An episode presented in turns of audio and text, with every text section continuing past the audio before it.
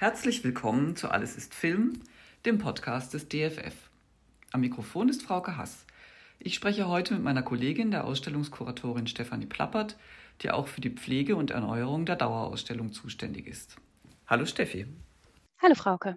Unsere Besucherin erwartet in diesem Jahr ja ein behutsames Update der Dauerausstellung, die nach der Sanierung des Gebäudes 2011 ja komplett neu gestaltet wurde und seither mehr oder weniger unverändert ist, wenn man mal jetzt vom Austausch einiger weniger Exponate absieht. Direktorin Ellen Harrington hat nun aber grundlegende Erneuerungen beschlossen, damit wir den BesucherInnen hier auch einen Einblick in unsere aktuelleren Ankäufe und Tätigkeiten anbieten können. Was genau habt ihr vor? Neben funktionalen Verbesserungen und Reparaturen gehört natürlich zu diesem Update, du hast es schon angedeutet, auch die konservatorische Prüfung der Objekte. Also wir schauen jedes einzelne Objekt in der Ausstellung nochmal genau an. Muss es ausgetauscht werden? Zum Beispiel, weil das Objekt schon sehr lange dem Licht und der Wärme im Ausstellungsraum ausgesetzt war. Welche Möglichkeiten haben wir? Was besitzen wir eventuell an Objekten in unseren eigenen Sammlungen, gegen die wir dieses Objekt austauschen können? Und daneben haben wir uns verstärkt auch Verbesserungen unserer Publikumsansprache verschrieben. Dazu zählen bessere Beschriftungen, deutlichere, vielleicht auch erklärendere Beschriftungen, aber natürlich auch der Abbau von eventuell vorhandenen Barrieren, die Überprüfung der Art der Objektpräsentation. Sind sie vielleicht zu hoch? Sind sie verständlich ausgestellt? Und es zählt dazu die Frage nach der Notwendigkeit weiterer Hands-on-Objekte, wir planen mit mindestens zwei solcher Funktionsmodelle im Laufe des Jahres. Außerdem werden wir große Anstrengungen unternehmen, die diverse Mediengeschichte dann auch entsprechend darzustellen. Mit divers meinst du, dass der Fokus ein bisschen weg von der westlich orientierten Filmgeschichte rückt, also in Richtung Filmgeschichte anderer Kulturen? Kannst du dazu ein Beispiel nennen? Genau. Es geht also darum, links und rechts zu schauen, welche Erfindungen oder Besonderheiten wir noch mehr in den Blick nehmen könnten. Denn die Filmgeschichte ist ja divers. Nur bei der Geschichtsschreibung hapert es möglicherweise noch ein bisschen. Konkret könnte das zum Beispiel bedeuten, wir zeigen gerade schon Panoramen aus London oder auch Frankfurt. Gibt es nicht vielleicht auch chinesische Rundbilder? Oder die Laterna Magica Serien, die wir im ersten Stock zeigen, erzählen Geschichten aus aller Welt können wir vielleicht auch Serien aus Ländern jenseits der europäischen Sphäre auftun und ausstellen. Mhm. Unter anderem können sich die BesucherInnen ja auf ein besonderes Schmankerl, ein lange vermisstes Angebot freuen, das es jetzt nach zehn Jahren wieder geben wird, nicht wahr?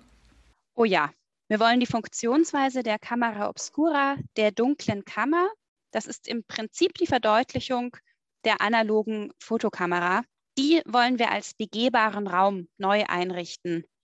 Und zwar, das ist das Besondere, wieder so, wie es bereits in der alten Dauerausstellung zu sehen war, als Blick über den Main. Das Bild, das man dann in dieser Kamera zu sehen bekommt, zeigt also unsere Skyline und das in Echtzeit. Dies ist uns möglich dank einer großzügigen Spende eines privaten Sponsors. Bei der Erneuerung der Dauerausstellung spielt ja die zusammen mit zwei anderen Institutionen angekaufte Sammlung des am 22. Januar 2017 gestorbenen Werner Nekes eine besondere Rolle. Vielleicht kannst du erstmal ein bisschen was zu dieser Sammlung sagen?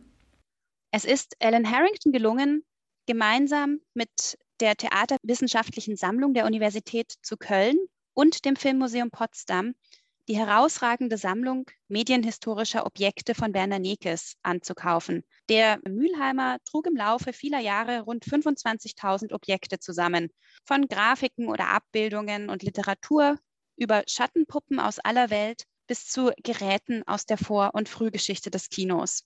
Peter Weibel, der langjährige Leiter des ZKM, weist darauf hin, dass diese Sammlung vielmehr zeigt, wie im Laufe von Jahrhunderten, sogar Jahrtausenden eine apparative Wahrnehmung entwickelt wurde, die bei der Entdeckung des apparativen Charakters der natürlichen Wahrnehmung begann und bei der Produktion von Sehmaschinen, zum Beispiel dem filmischen Apparat, vorläufig endet. Also im Prinzip könnte man vielleicht sagen, es handelt sich um eine Sammlung der menschlichen Entwicklung am Beispiel der Optik und des Sehens. Und das wollen wir natürlich durch Einbringen von Objekten aus dieser Sammlung auch in unserer Dauerausstellung präsent machen. Erste Objekte aus diesem riesigen Arsenal werden nun endlich dieses Jahr bei uns zu sehen sein. Warum hat es so lange gedauert? Naja, neben den erschwerten Bedingungen durch Corona hat das natürlich vor allem damit zu tun, dass zunächst eine Erfassung und Überprüfung dieses riesigen Objektbestands erledigt werden muss.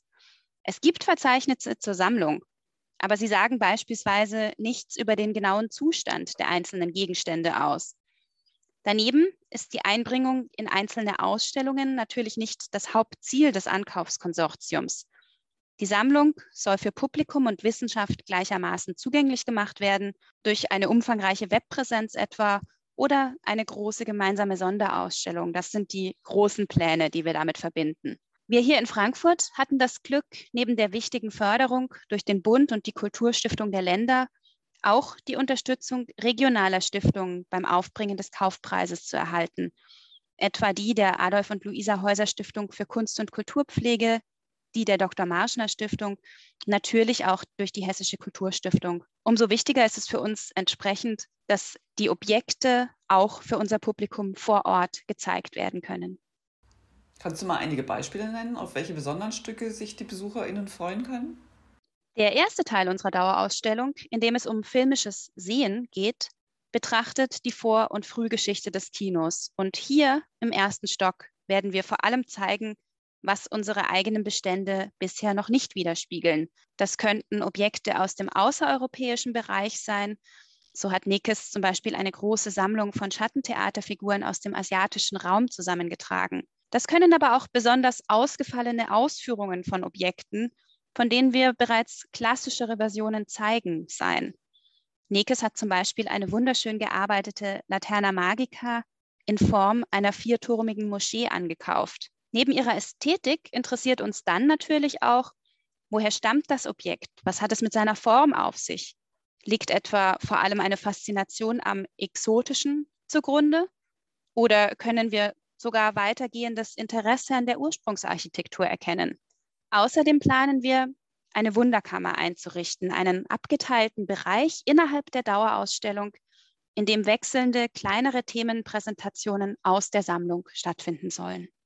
Das klingt ja schon ziemlich verheißungsvoll, finde ich. Wann wird es denn soweit sein? Steht es schon fest?